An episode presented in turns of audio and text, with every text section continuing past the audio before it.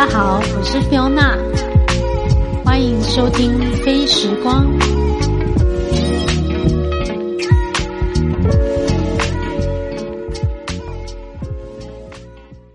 嘿，大家好，我是 Fiona，感谢你的收听。今天是一月十六号，也是我们第二季第三集的播出。今天如我预告所提到的，就是我有邀约了一个我。最好的朋友，然后他现在是那个台湾最大的，我觉得是电视媒体里面的业务主管的角色。那过去我们其实也一起在数位媒体有多年的媒体的业务经验。今天邀请他来呢，主要是请他帮我们做一点呃他的一些职场上面的经验分享。那主题是放在业务。因为业务这个工作其实蛮特别的，我觉得很多人都对他有一点点想要了解。那一开始我先请 Julie，就是我的好朋友来跟大家呃打个招呼吧。Hello，大家好，我是 Julie。然后 Judy，你可以跟我们聊一聊，就是因为其实我们两个呃，虽然我们看起来都很年轻，但是事实上都已经四十几岁了。谁知道？我常常自曝自己的年纪哈，但是因为。呃，我觉得活得很自信很重要，所以年龄不重要。不过我想要讲说，呃，那个你第一个业务工作经验大概是几年前的事情？第一个你还记得吗？哇！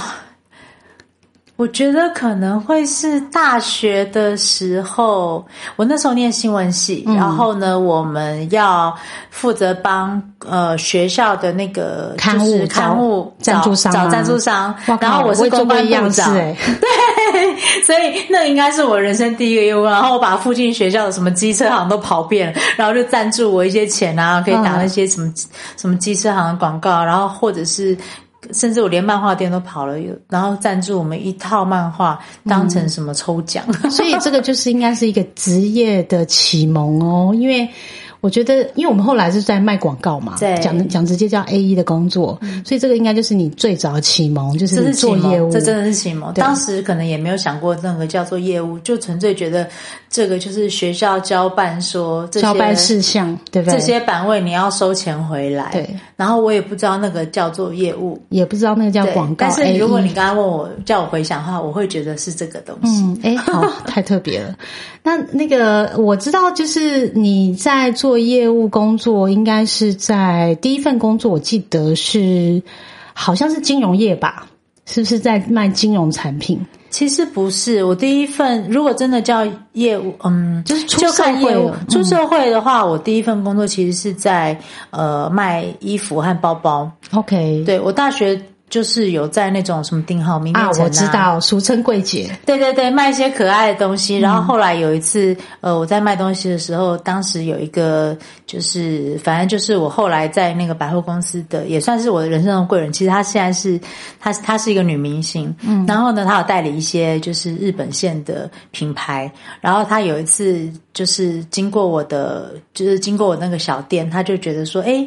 就是我好像还蛮会卖东西的，potential。他就说，就是你大学毕业之后，如果想要就是找工作，就是做百货卖卖东西的话，可以来我的公司这样子。然后我真的去了，嗯对，所以我第一份真正第一份就是出社会业务工作，其实我出社会第一份工作是在是在收购，呃，其实是在中心百货，现在已经没有这个百货公司了。我知道在哪里，在新据点，现在是 KTV。对，然后卖的是比较高档的日本线的。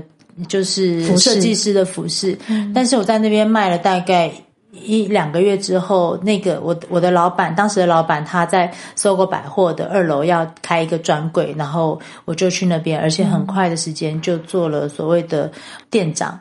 的角色，所以简称啊，你就是业绩女王，对不对？应该这样讲好了。因为前面我自我就是要介绍的时候，还还漏了一些重重点讯息，就是其实 Julie 在过去的媒体呃，数位媒体业其实一直是业绩天后，然后她因为这个杰出表现，后来也跨了一。做了一个很大改变，就是跨领域这个题目，我们决定要下一集再跟大家好好聊聊一下跨领域。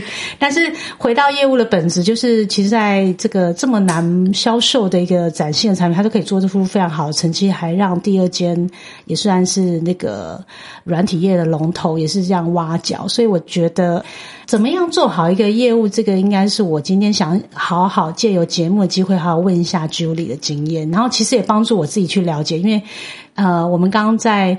这个录节目中间，我们中间休息，其实还聊了蛮多一些业务工作本质上面碰到的一些问题。就直到现在，我们就已经是十几年的业务经验，我们还是会碰到很多疑难杂症。那我想要提问的是，你当初就是要做业务的时候啊，不管是呃，我们刚刚讲说，哎，一开始只是个店员角色，我们在做卖东西，在做销售，但是你来到就是真正面对职场上，就是。你的客户，你要碰到的一些产业别的这个资讯，你要怎么样去把你所代表的那个商品去做销售？你认为这个最让你觉得最困难的地方，要去突破的地方会是什么？好，我觉得业务常常有人说，就是业务好像不需要不需要学历，也不需要经历，只要就是你。有热情，有热情，或者是说，有些人甚呃，我觉得这不一定是贬义词，但有人会说他就是业务嘴，或者是呃，他就他就是他就是卖东西的。当然，这个有一点贬义，但是我觉得他也不完全有问题。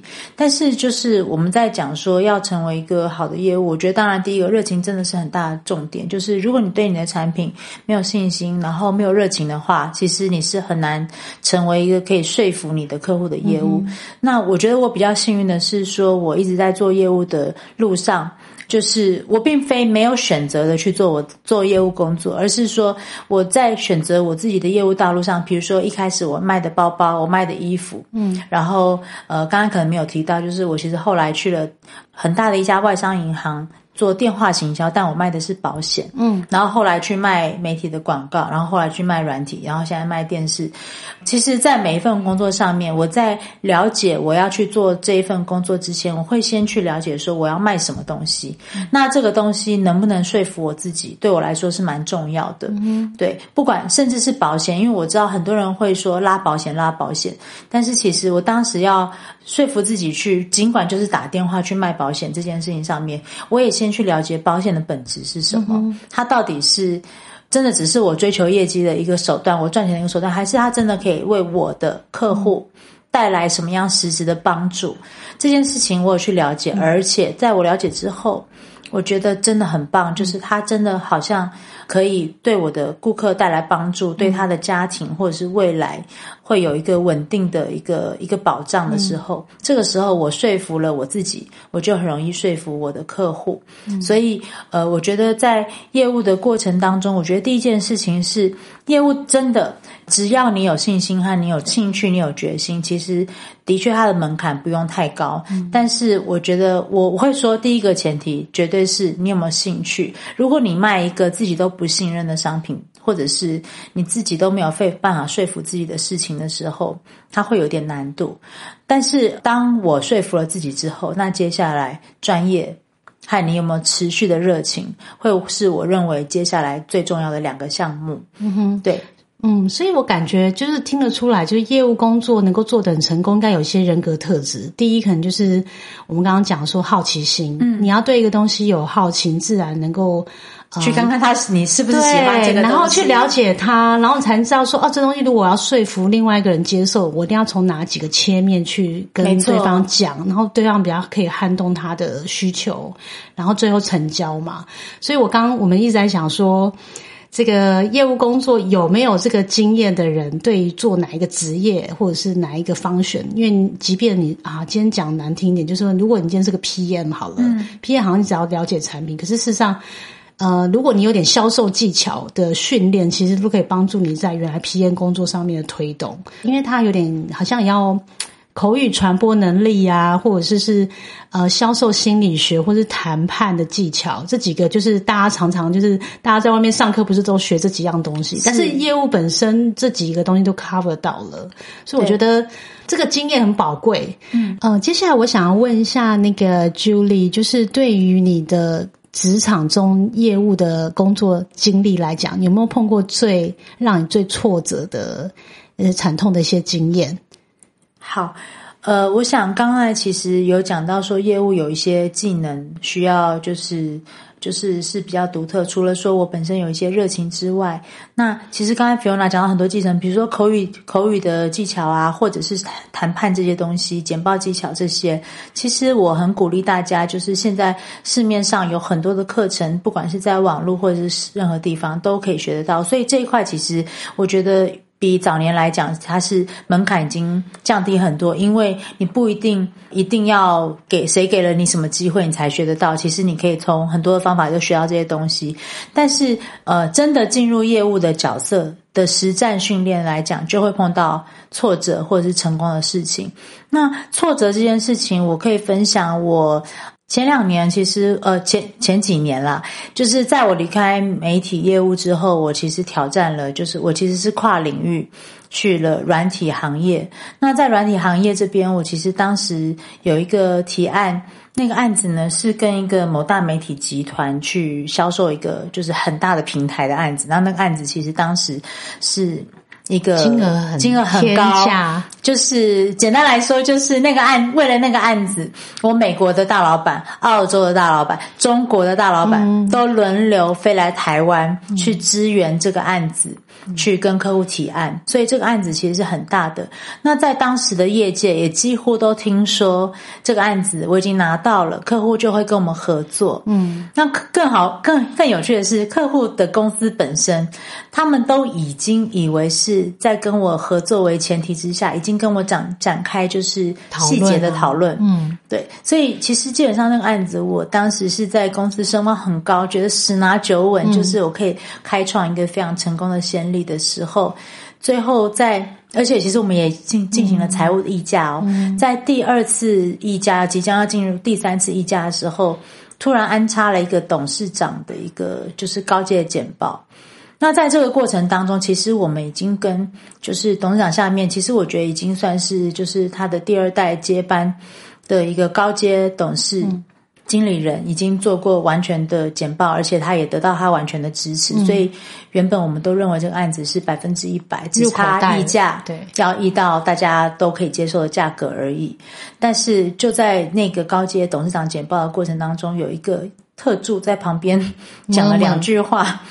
突然之间，董事长就说：“这个东西，我们公司的 IT 部门应该也可以开发吧？几百个人，难道不够吗？为什么我们不能自己做呢？”哦，这个案子其实是取消了，我没有输，但是它就取消了，就是没了。所有就是没了。过去一年多的投资人化为乌有，我觉得非常。可怕，很可怕，因为你想，你要怎么救不回来？飞来的澳洲老板、美国老板、Global 老板、中国老板，各种人进行交代，超级可怕。我记得我那天其实大哭，对我回家哭了。我很少会因为一个案子的失败，就是有点觉得哇，整个整个击溃。我还记得。被拒绝的那天，当然我们通常拒绝之后不会立刻就是觉得没救，我们还会挽救。我的老板还叫我去跪单，就是去赵三仓问候。对，就是要我们从比早上七点半开始就要在客户的门口等着，然后看有没有转还的，看有没有转还然后求客户让我们进去，然后去说一些就是，然后看是不是可以重新再做一些讨论什么的。那当然那天对我来讲也是我人生中第一次。知道说哦，原来这个领域的业务是要这样这样子去求这个合约回来的。那第一个是我的心理素质，在当时，尤其是我是从媒体业务转到这个行业，我没有跪单过，嗯，我不知道说竟然有这种事情，所以我心里是有一种抗拒，或觉得说啊，这件事情好像是不是一种。很可怜，拜托人家，对不对？就是你明明付出了这么多专业的知识跟提案的过程，然后你努力的帮对方去着想，然后你竟然最后要用到这种卑微的方式去求得一单，我觉得那个。呃，我觉得那种冲击应该蛮大，而且当时我的信心度是一百的哦。对，客户都常常笑说反差吧。我不知道你是厂商哎，我以为你是我们公司的主管呢。客户这样跟我讲，因为我们已经谈到细节，谈到细节，他们公司的一些细节的策略操作，怎么样做行销什么的，都已经谈到细节，所以客户甚至以为我就是这个公司的幕僚，结果其实我只是厂商。嗯哼，所以真的。呃，我觉得那个案对我来讲很大的挫折，但是你怎么样站起来好了？就东西你要我觉得这个东西就很有趣，就是在这个挫折结束之后，我觉得外商的训练让我有蛮多的，就是学习，是因为第一个是外商呢，他什么东西都用数字、用系统去追踪你一切的东西。所以简单来说，我今天掉了一个一千万的业绩，他立刻就问你说：“那你这一千万从哪里补？”好，你现在的系统里面有，比如说二十个 opportunity，对，有二十个机会。那这个机会里面呢，又分成有已经会成交的九十 percent 的，嗯，然后呢，七七十 percent 即将成交的，五十 percent 一半一半的，还有三十 percent 刚开始的。请问你这个原本你预估九十 percent 的掉了？那你七十 percent 和五十 percent 的谁可以取代他？嗯，然后你的 action plan 是什么？嗯，怎么样上来？我根本没有时间难过。其我就是像你讲的，我那天哭了一天，然后找找几个朋友喝了一杯酒，然后回家们自暴自弃，然后睡不着觉，然后 又气又悲这样。但是第二天就是直接就开始了，从我。接下来的五十 percent、七十 percent 有机会的案子里面，去跟客户谈说，怎么样我可以让他提前成交？怎么样我才能够赢过我的对手？所以我觉得在呃业务的训练里面，就是说刚刚有讲到，我有热情，我有专业。是一件事情，但是我觉得在这个谈判，还有怎么样，你能够从把机会打开之后，你要能够收单。我觉得其实，在所有业务能力里面，收单是我在最关键的这几年来学到最关键的一件事情。特别是软体行业跟媒体业务，因为我我在这两个行业待比较久，那当然你说金融行业那些都有，但是我觉得软体行业比较特质的是说。他一张单掉了就是掉了。嗯，客户如果买了别人的软体，他导入了之后，对，至少你三到五年，甚至十年、二十年之内，他就会用那个东西。可是谁工作？你看这个工作也不可能再有第二次机会，再拿到同样的客户，你就只能重新来过，重新找一个客户。所以，如果你开启了跟客户的谈话之后，你要怎么样把这笔生意收进口袋？嗯，这个就是一个。极大的技巧和极大的训练，那我觉得就是在业务工作这件事情上面，数字化的追踪，然后自己要怎么样的去把自己的纪律做出来，这个是我认为在业务工作上面非常重要一件事情。我其实我觉得业务都这样，如果事情好做的话，谁都不想要有纪律。我就是。开心的做，轻松的做就可以了，爽爽干。对，但是躺着干就好了。当你发现工作没有这么容易的时候，业绩目标其实很简单嘛，公司都是现实的。如果你业绩很好，他就会给你更高的目标，对你寄予更大的期望。那在这种过程当中呢，他就会给你更多的要求。所以，如果你不能给自己一个极大的一个，就是所谓的 discipline，就是一个。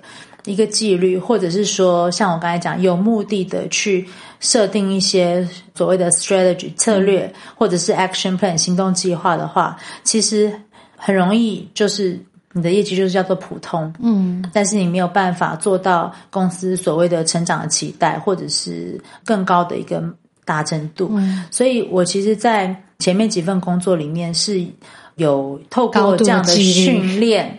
对，因为公司它就是会追踪你，很简单，它上了系统，就会上真的是还蛮残酷的。我觉得很恐怖，你知道那个系统超可怕，很邪恶。嗯，他甚至啊，比如说，我觉得业务都是这样，那老板说：“哎，你怎么都没有跑客户？你那个系统里面怎么才这样几个案子？”那你就想说：“那我就多写几个案子啊。”可是那个系统很邪恶，CRM 现在已经进化到什么地步？大家知道吗？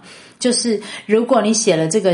这个案子在系统里面，但是它它是假的，对。我没有动它，我两一个两个礼拜都没有更新它，系统它竟然会自己跳一个那红色的字跑出一个报表，而乐说这个是一个 stalled，就是僵化的 pipeline，僵化就是这个是假的，因为它没动。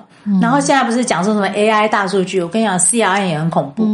他会说，综合种种迹象看来，比如说他呃很久才按一次这个东西，然后这些进度他都没有追踪什么什么，然后客户有什么，他认为这个案子几率很低。尽管你估他说有五十 percent，可是他根据你的过程，他会觉得说，他应该根据过去，尤其是这个业务的经验，他 AI 嘛，AI 就是会根据你的一些行为啊，然后去分析。这个业务机会，这个案子是假的，或者案子是没有机会的，所以其实很恐怖哦。我们在被 review 的时候啊，那个你真的不知道为什么后端会跑出一个充满红色、绿色的报表给老板，然后你都有填，然后老板就说：“Julie，你这个是红色的，怎么回事？” 嗯。所以我觉得在那种系统，就是软体业做业务是很难，你知道蒙的，就是你骗不了。蒙也是可以，那就是你要花很多时间 做假的，然后而且还要更新，对，一直更新，然后再找到理由说为什么他进不来。如果这么那意义到底是什么？对你都有这个时间去编故，干脆好好去给我跑客户。哎，其实我看过很多编故事的同事，还是可以，那也没什么关系。对他也可以编，但是就是看你自己怎么样对待自己的职业，因为。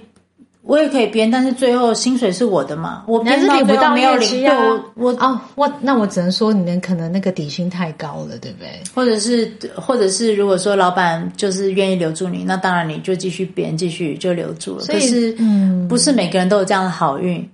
我觉得这个工作真的有一个每一个行业的生存之道。不过，我觉得业务最大让大家就是想要去尝试的，应该是它的高报酬啦，就是。因为大家就是讲说啊，一个刚毕业的学生可能一个月什么二十二 k 什么的，不到三万块。那我这我也想问问看你那个百，因为百万其实对我不知道做业务百万真的好像很普通，可是很多人还是会觉得百万的话就是高薪。那你的第一个百万薪水是大概你在做哪一份工作的时候？要不要讲一下？因为我觉得大家对 好害羞，大家对薪水比较好奇嘛，对不对？应该就是我。呃，应该就是大学毕业第二年吧。我就是从本来是在百货公司卖衣服，然后结果有一天有个有个高中的学妹打给我说：“哎，我在什么什么外商银行做电话行销卖保险，只要打电话。”嗯，那那个年代其实电话诈骗还不流行，然后再来，因为那家公司是正派经营，他的客户的名单也非常的优质，所以。我就去了那家公司，然后去了那家银行，就是真的就是卖销售一些保险。那我那一份工作只做了一年，但是我那一年就是有百万的年薪，而且那份工作我觉得蛮神奇的，是因为它就是一个以业绩为主的公司，所以工作，所以那份业那份工作我是零底薪的，就是没有底薪。太厉害了，因为现在我 因为我的工作经验，在业务工作经验再怎么样，其实它都有一个，比如说两万多块底薪，那你至少基本的开销什么没有问题，然后剩下就靠自己冲业绩。所以我觉得没有底薪的工作，我实在觉得 amazing。但最 amazing 是因为那时候才二十几岁，应该二十出头，对啊，刚出社会就拿到百万。那请问你现在已经有几栋楼了？我现在还好啦，就是。所以台湾，然后还有嗯，在欧洲有一个小小的房子。没有，其实我要我要问这个，就是说，呃，人生就是另外一个岔题，但是我一直觉得蛮重要。如果有机会，就是一定要好好跟我身边的朋友，每个人都要讲这件事。不管你赚多少钱哦，你有机会赚多少钱，但是你。赚多赚少都要理财，对不对？嗯，我觉得理财真的很重要啦。所以就是也有业务经验，甚至是一个很好体验，就是是一个很好的经验，它可以应用在各个角色上面，然后也可以帮助我们做，你知道最痛苦、最难的事情都会了，其他应该就不不是那么不是那么呃困难。嗯，对。然后再来，我也想要问一下，就是啊，你的业务工作里面，你你最感想要感谢的贵人是谁？好了。哦，很多很多。其实我觉得我我自己就是我自己觉得我常常会，我是一个很容易去思考说，呃，或者是觉得感谢的。嗯，怎么讲呢？就是我在工作经验里面，像我刚才讲那个百货公司的那个明星，那个我当时就是非常感谢他。其实我在第一份工作虽然做了那个百货柜。店长，但是那一次我其实有曾经有过一次冲突，就是我那时候卖那种很高级的包包，然后有些包包是限量的，所以其实有可能是客户，呃，我主动跟他说会有这个包包，但是其实现场没有货，嗯，他订货，嗯，结果有一次我来上班的时候发现货来了，结果被另外一个业务直接拿了我已经包在纸袋里面贴上名字，他就拿去卖掉了，所以你这种叫做有点像宫斗，对不对？对，然后我就是。今天客户跟我约了时间来，结果一打开柜子，怎么不见了？就是被，反正就是同同呃，我很 shock，是同事之间还是有很多竞争嘛？很多，他就说，抢客你客户还没有来，为什么不能先卖？但是我说我我已经收了定金，而且这个是呃老板去采购的时候我就已经买，这个是因为我的客户要所以才买的。但是呢，那一次就是我觉得那个就是年纪很轻，当时并不会 handle 这件事情，然后我也因为这件事情感到很生气，所以我就说我要走了，我要离职。嗯。对，那我会说他们是有贵人，除了他们开发我的潜力之外，我觉得当时我的老板给了我一句话，说：“他说，他说，Julie，你是一个钻石，嗯，但是呢，在就是磨出光亮之前，你现在就是是一颗有棱有角的石头。他觉得我不要这么意气用事，就这样离开了。他觉得这是一个很好的训练。可是我在很年轻的时候听不进这些话，我觉得。”我的客户，我我预约这么好，他呃上个月买了我几个包，现在我又订了几个包，我又卖几个包，这样把我卖掉，你怎么可以随便把它拿走？然后我就很生气，然后老板，你为什么没有？站在我的立场，站在我立场，反而还跟我说叫我什么磨我的菱角什么之类的，我当时就觉得很生气，然后所以我，然后刚好我讲那个电话形销工作，我就走了。可是我后来回头想这件事情，我后来其实我也有跟当当年的老板跟他表达多次我的感谢之意，因为这件事情对我真的是很重要，因为我发现我的人格特质里面真的是不管是直率还是什么，其实业务有的时候就是会。讲话很尖锐，嗯，因为我们可能就是很会讲，但是讲的时候就会没有顾虑很多事情。后来我也一直想要修，那这件事情在我后面的职场当中，陆陆续续也持续会有一些发生什么状况，然后你修正，发生什么状况修正。我觉得人的个性很难一夕之间改变，可是你有没有意识？然后这个意识有没有人提醒你？它很重要。这是我第一个贵人。那我在做广告业务之前，其实我中间就是一直觉得自己可以当一个企划，因为我觉得自己很聪明，有很多呃 idea 天马行对。但是其实我根本不了解自己的天分，其实我很不会当计划。嗯我没有耐心写出一个东西，然后写出来的东西我又没有办法把它弄得很。很漂亮，或者是很有架构，或者什么的。我有那个逻辑，但我只会讲。嗯。后来有一个，就是我当时在酒吧，呃，我以前大学在酒吧打工。哦，对。我们在那个时候认识的。对，其实对对，其实我跟 Judy 认识很久啦。然后呃，大概应该都在我们二十几岁的时候。然后那时候认识他的时候，他在爸打工。对。然后后来没有想到，我们后来变同事。对，因为那个时候。我就是一心一意，还是想做广告企划，结果殊不知我真的找不到这种工作。嗯就算找到了之后啊，去当什么公司的企划，那个工作通常都是会在一个月之后，老板就说你要不要转当业务。嗯我没有想过这件事情的关联，但是有一天我就是又又跑回那个酒吧继续打工，因为我就是又又辞职什么的，年轻就是这样嘛。然后结果那个就是我的那个贵人，经常来喝酒，以前也在也是我的好朋友，他就跟我说。你真的很适合当广告业务，你为什么不当业务？嗯，那我觉得在这里，因为今天的主题是业务，我觉得也可以聊一件事情，就是业务，很多人他会觉得说业务是被污名化的一个职业，就是说你就是呃拉生意的，你就是跑业务的，你就是要钱的，你就是业务嘴。嗯，这些东西都是一个具有贬义的形容词。那当年在我的心里，其实也是一样。嗯，我就说我不想再做业务了，我不想要一直推销，我不想要一直卖别人东西，我想要就是帮别人想，我要创意，我要企划什么什么的。那那个时候，那个我我的那个朋友，就是我当年的贵人，后来是我在那个外商媒体公司的主管，他跟我说：“谁告诉你广告业务是这样的？广告业务呢，其实是站在一个。”最核心的角色，嗯，你要了解你公司的产品，你要了解你客户的需求，你客户的需求还要了解他的产业，他的产业，还有他的消费者的需求，嗯，这些东西都了解之后呢，你把客户的预算拿回来。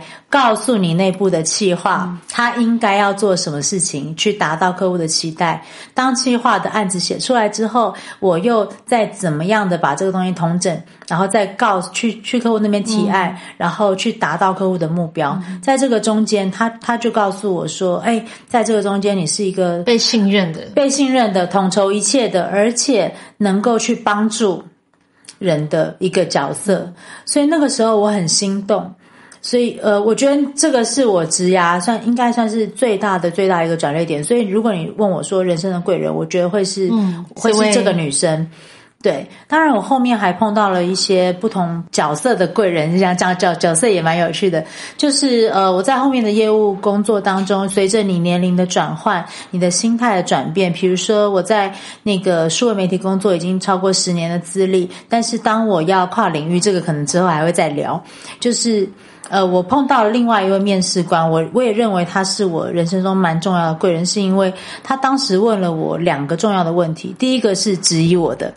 他说：“朱莉，你在这份工作做了十年，我觉得你的表现很优异。可是这也会是我最担心的地方。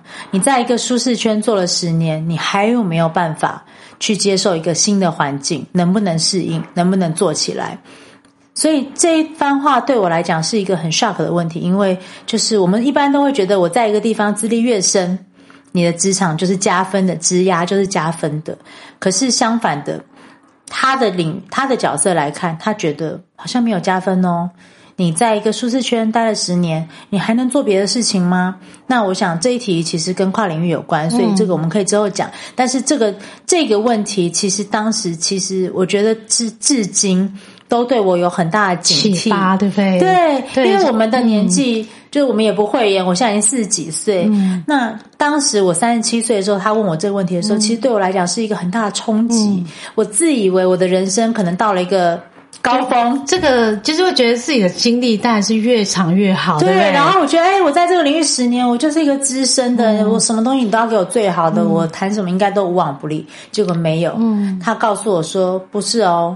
你做了十年，你可能没办法做别的事了。嗯，我我有点吓一跳，对，因为别人都会对，但但他当时我，当当然我也觉得，人家就说，哎，可是业务是不是没有差？你去哪里，资历怎么样，你都可以卖。可是没有，因为业务工作你要看，你如果是底薪很高的话，那当然你年资越长，你要求的底薪越高。可是随着我现在当主管，我也会发现说，我今天害了一个新的业务。我到底要找一个非常资深，还是找一个非常资浅的？这中间有利有弊。资深的他有很多的技巧，对产业的 know how 这些。可是相反的，资浅的业务他没有包袱，对他薪水很低，用力冲，还有他体力很好。对，所以的确当业务好像真的有这个年限。有对，所以我自己觉得，我跟包含我自己重叠我自己的人生经验，我也觉得，哎，业务是一个 base，是一个很好的训练，是一个可以。发挥各种能力的，但是此外可能叫他 plus 一些专长，比如说管理呀，或者是说某个新的领域上面的新的东西，让这个原本业务角色更加我们赋予他一些价值。对。对，我觉得这一块其实我们其实我跟 Fiona 有聊过，就是说我们之所以觉得业务这个工作可以让我们乐此不疲，嗯，然后也觉得它是一个很。很棒的职业，其实是因为他并不是像我们刚才讲到说，他可能被一些就是也也许我不知道在听的人有没有一些比较新鲜人或什么的，可能大家会觉得说，哎，他会不会被大家就是说你就是一个跑业务的或者拉客户的？其实不是，因为真的到后期你要做一个很好的业务，其实你会累积对财务知识的 know how，因为你要知道怎么谈事情，然后成本支出这些细节，然后你会对产业。有很强的、很强的概念，你才能够卖出真的符合市场、符合客户，甚至符合消费者需求的东西。然后呢，你要对人这件事情有非常大的一个呃灵活度。嗯，什么样的什么样的时候，你对什么样的人，你要就是我我有时候会讲我的名言是：身段可以软，但是脖子要硬。